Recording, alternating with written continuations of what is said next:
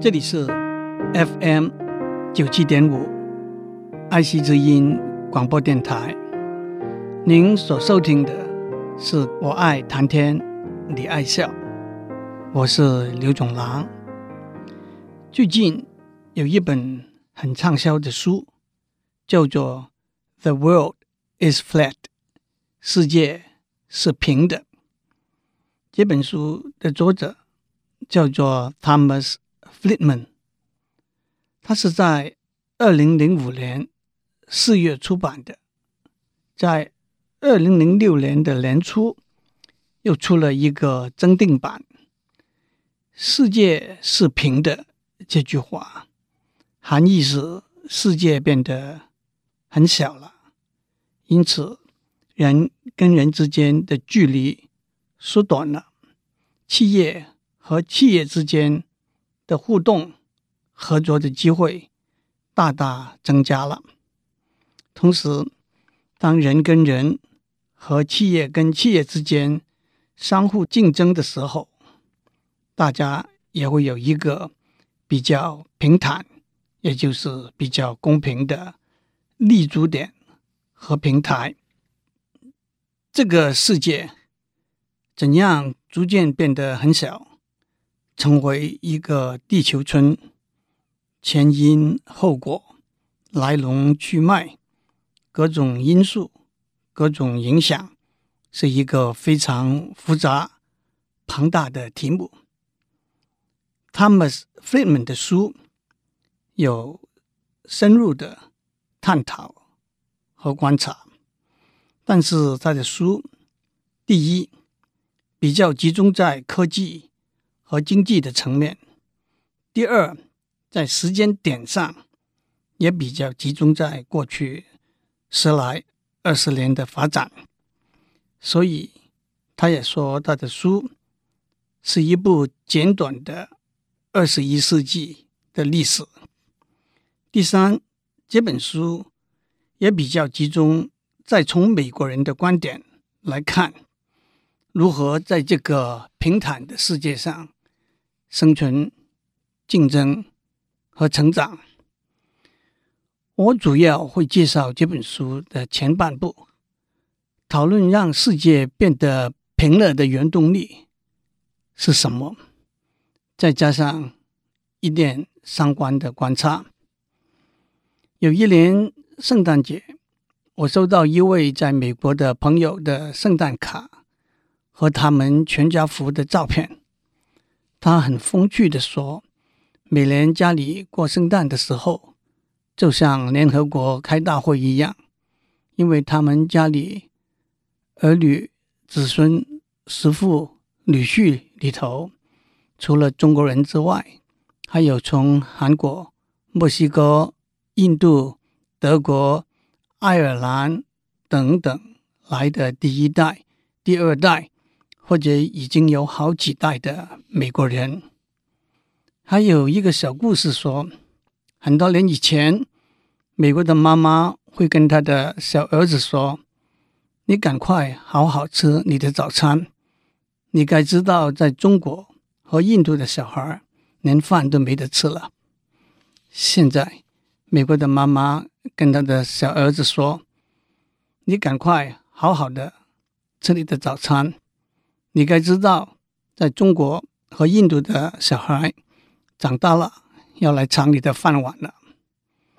我们先从一些例子可以看到，在短短十来年，世界的确在很多意想不到的地方变小了、变平了。然后再讨论让世界变小和变平的原动力是什么。从高科技的观点来看，世界的确变得更小。更平的两个最好的例子，就是有台湾的矽谷之称的新竹，和有印度的矽谷之称的 Bangalore。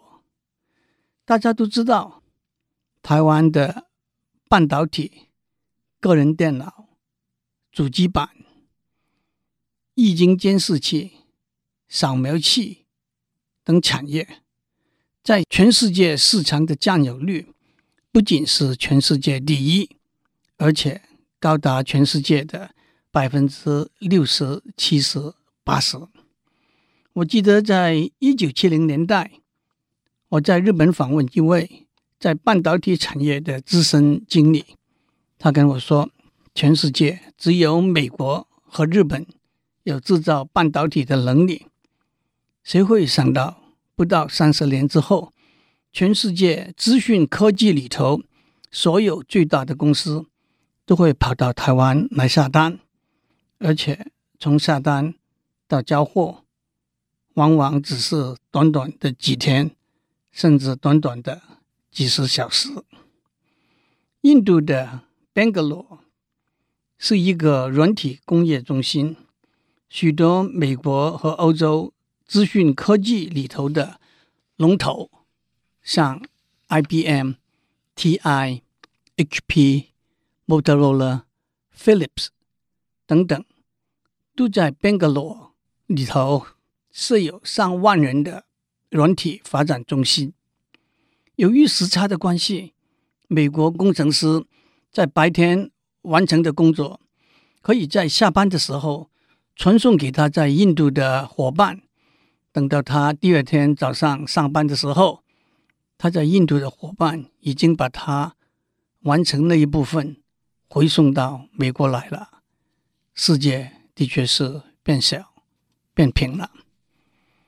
我们还可以找到很多在服务方面的例子。在美国，很多医生和护士还是用手写下病人的病情和病历。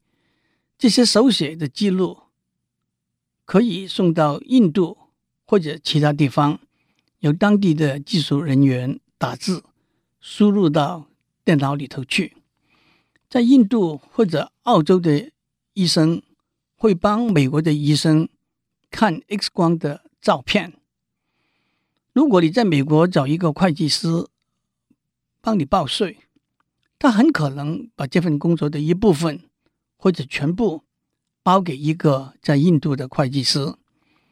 据估计，在二零零五年，有十万份的美国税单是由在印度的会计师申报的。通过网络，在印度的老师可以帮助任何地方的小朋友补习数学、英文或者其他的科目。在美国，请一位补习老师。大概要四十到一百美元一小时，在印度的补习老师只要十五到二十美元一小时就可以了。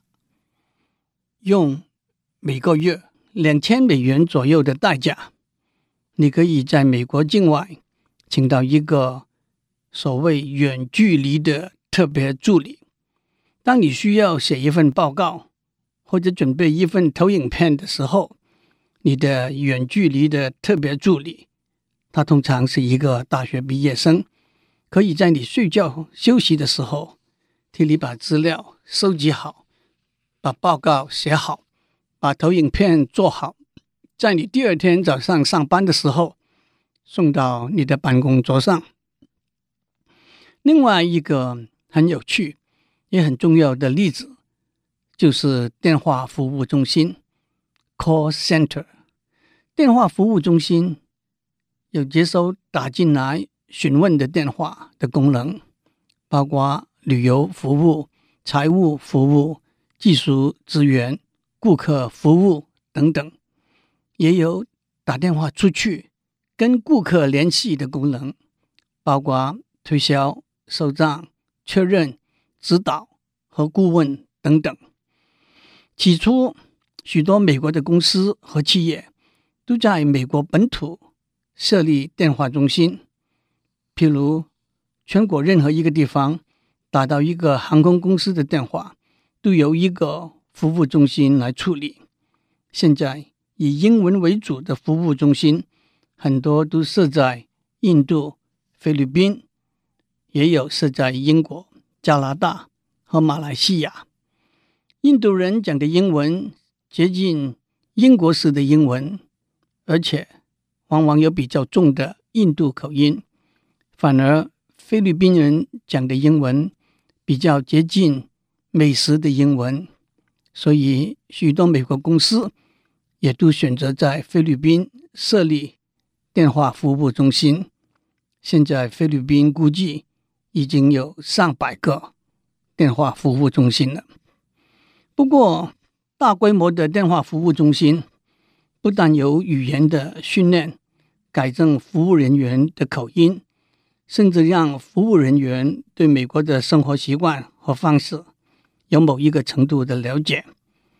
当一个美国老太太打电话到她在美国的银行询问有关她的信用卡的问题的时候，很可能会有一位在菲律宾的年轻人。和他对谈，他不但在电脑里头可以看到全部的资料，更会有礼貌的、风趣的讲一两句问好的话。这位老太太还会以为他是跟在同一个小镇里头的银行职员对话了。如果你买了一台个人电脑，在安装的过程碰到技术上的问题的时候，说不定在电话里头。教你怎么样解决这些问题的，是一位印度的家庭主妇了。光是在印度，估计在电话服务中心工作的人，大概已经有二十五万了。还有，电话服务中心可以有上百、上千人集中在一个大房间里头接听电话，也可以倒过来，让每个服务人员。在他自己的家里头接听、回答电话，反正进来和出去的电话都由接收的中心来分配，所有的资料也由中心维持他们的一致性，再送到每个服务人员的桌面。世界的确是变得很小、很平了。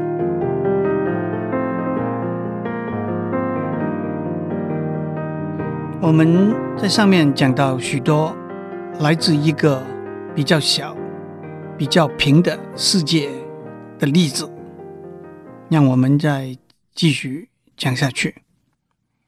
以卖汉堡出名的麦当劳正在试用一套软硬体的系统。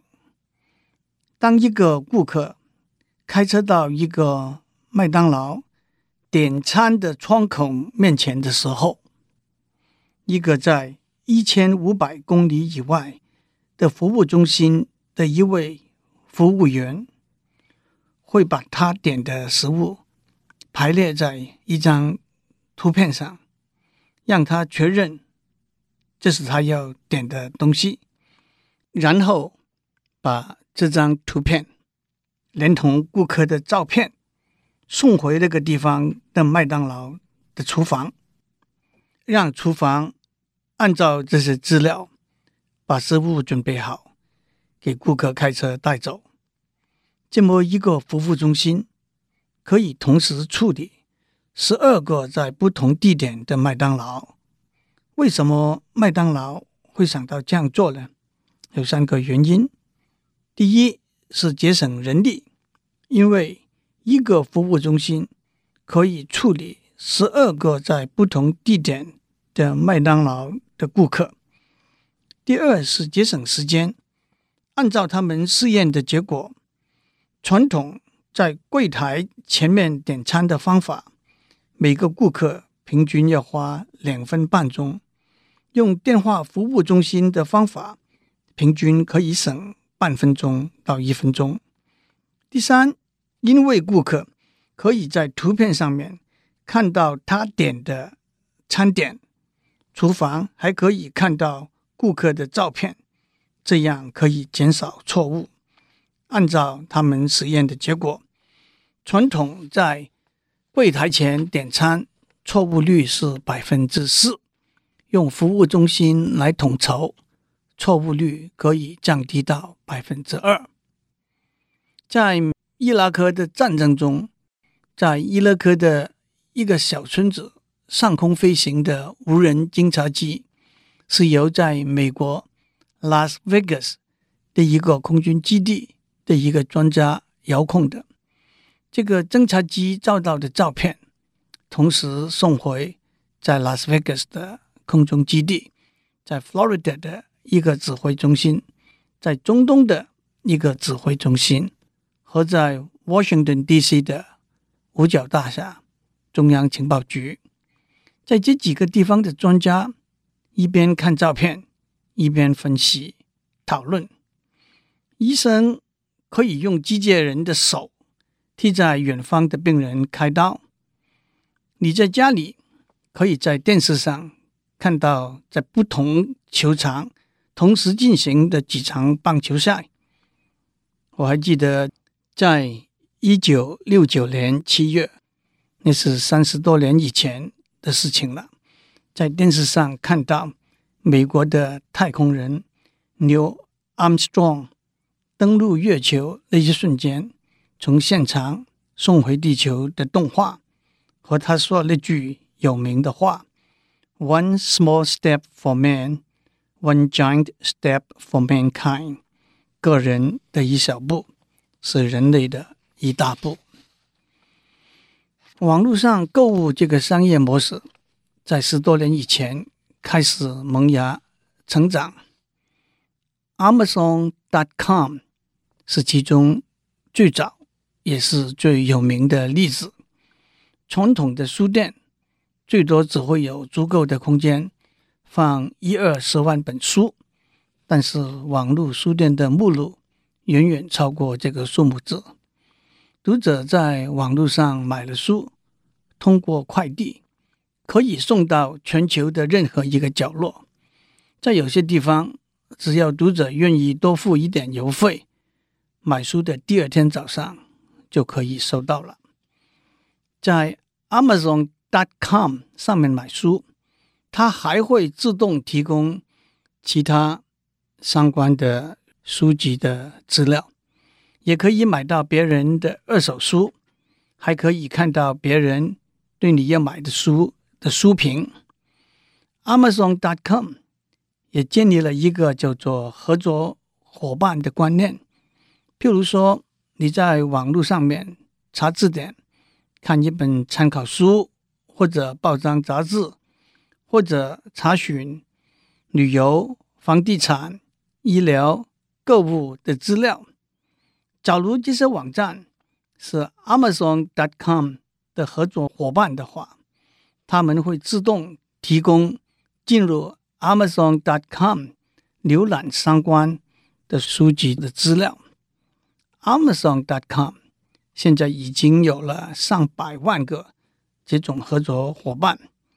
当他们把顾客转带到 Amazon.com 的时候，他们也会赚到一点佣金。网上拍卖又是一个有趣的、重要的商业模式。eBay.com 是一个好的例子。eBay.com 成立了也不过十多年，通过 eBay.com，在天涯海角、素未谋面的陌生人，可以通过公平竞标的过程做买卖。eBay.com 在网上拍卖的东西可多了，有人曾经用五百万美元买了一架私人用的喷射客机，还有人买了一艘。二次大战留下来的潜水艇，有人用四十万美元买了跟有名的高尔夫球员 Tiger Woods 打一场球的机会。去年有一位叫做 Caroline Smith 的女士，她拍卖在她额头上用纹身来卖广告的权利，结果。一个在网络上赌博的公司以一万美元得标，把这个权利买下来。有人在网络上拍卖，据他说是有名的摇滚乐歌手 Elvis Presley，在一九七七年一个演唱会上，一个杯子里头喝过剩下来的水，结果这几茶匙的水卖了四百五十五美元。的确，通过网络，世界上任何一个书店和拍卖行，我们都可以尽情浏览。这个世界实在变得很小、很平了。的确，世界是在变，而且改变的速度还越来越快，就会影响到我们个人生活。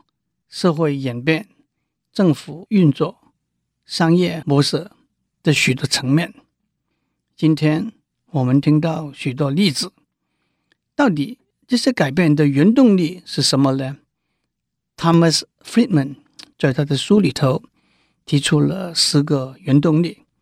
我想下次我会谈谈这些原动力，而且我也会加上几个，我觉得。也是相当重要的原动力。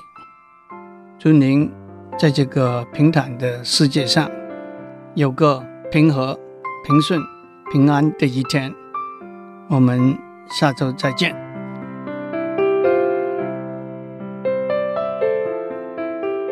以上内容由台达电子文教基金会赞助播出。